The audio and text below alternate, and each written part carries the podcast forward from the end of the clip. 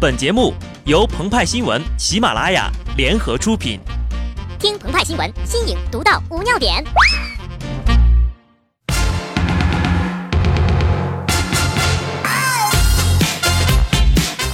本文章转自澎湃新闻澎湃联播，听众朋友们，大家好，我是极致的小布。九号上午，东亚及东南亚地区迎来了一场十八年来最壮观的日全食。中国部分地区可见日偏食。《诗经》里曾经写道：“日有食之，一孔之丑。”意思就是呀，发生了日食，这不是个好兆头。天狗食日，必有大事。李先生投子认输的那一刻，天空阴沉沉的，乌云遮住了天，也遮住了我们的眼睛。这一天，鹏鹏回忆起了被机器人支配着的恐怖。那些关于机器人统治地球、人工智能主宰人类的幻想纷纷闯入脑海。想象一下，在未来的某一天，冷冰冰的机器拥有了自主思考的能力，开始控制一切，简直不寒而栗呀！鹏鹏吓得赶紧把呜呜叫的热水壶插头给拔了。装什么呀？不就是寒潮又来了？多喝点热水吧。什么？我听到有人叫我喝热水，他不管什么事儿都叫我喝热水，是不是在敷衍我？他是不是嫌我麻烦？他为什么总是这么说？天哪，他是不是不爱我了？近日呀，一项调查统计出女性最讨厌的男性十大用语，多喝热水，你又怎么了？呵呵，以后再说，都是我的错，随便，还在吗？吃了没？你忙。早点睡，成为最能惹毛女生的十句用语。其中呀，万金油多喝热水，毫无疑问的位列榜首了。有人问了呀，我就是不会搭讪撩妹，缺乏经验。但是看完第一局围棋人机大战后，对高速发展的人工智能充满了信心呐。我能不能跟机器人先练习练习呢？感情这种事儿吧，从来都是要走心的。机器再怎么系统发达、精通算法，但是它始终不具备感情和道德呀。正如电影《他》里那样，一台机器终端可以抚慰一个寂寞的男人，但这也意味着它可以同时抚慰其他数以万千的人。你还愿意做云备胎吗？下面呢，老司机鹏鹏就为大家分享一些著名的撩妹金句，让男同胞们告别热水。搭讪时要看贾宝玉，这个妹妹我好像是看见过的。热恋中要学王小波，做梦也想不到我把信写到五线谱上吧？五线谱是偶然来的，你也是偶然来的。不过我给你的信值得写在五线谱里呢。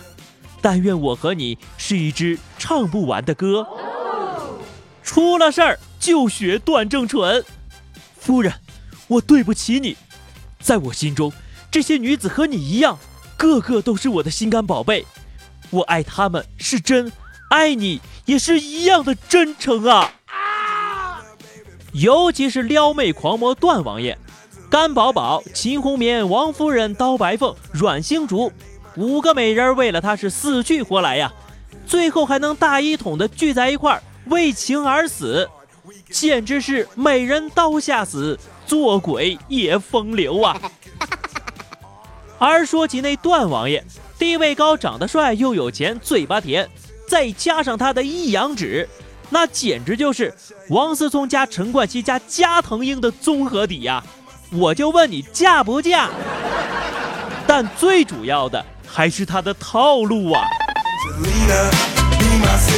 说起套路，什么东西套路最深呢？那当然是围棋啦。接着《天龙八部》说围棋，就不得不提虚竹。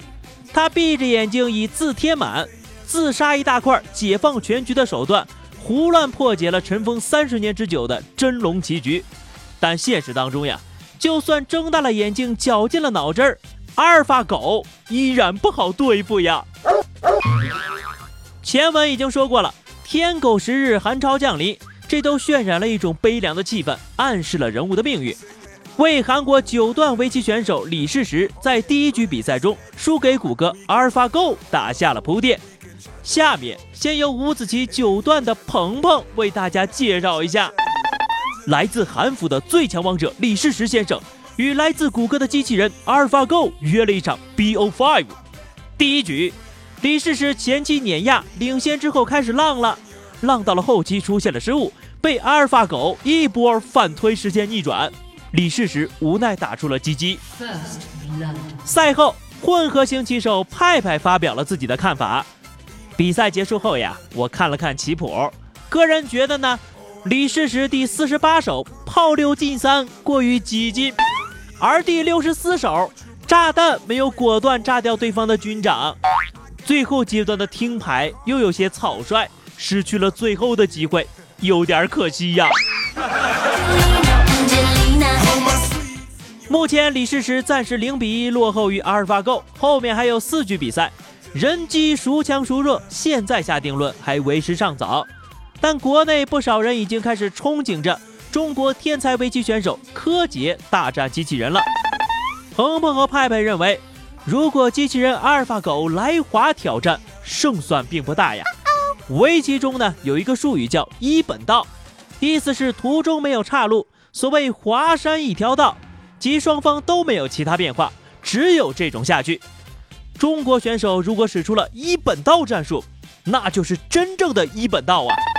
但阿尔法狗在数据库里搜索一本道之后呢，整个机器系统可能就会崩溃凌乱，走出来的棋子儿呢都是自带马赛克的。人生如棋，棋局中劫中有劫，既有共活又有长生，或反扑或收气，花五聚六。看过本场比赛的朋友都知道，李世石在最后阶段情绪出现了波动，出现了失误，导致全盘皆输。可人就是人，人有七情六欲，人难过了呀，需要安慰，比如递上一杯热水。机器它需要吗？而且就算人输给机器，也没什么好恐惧的呀。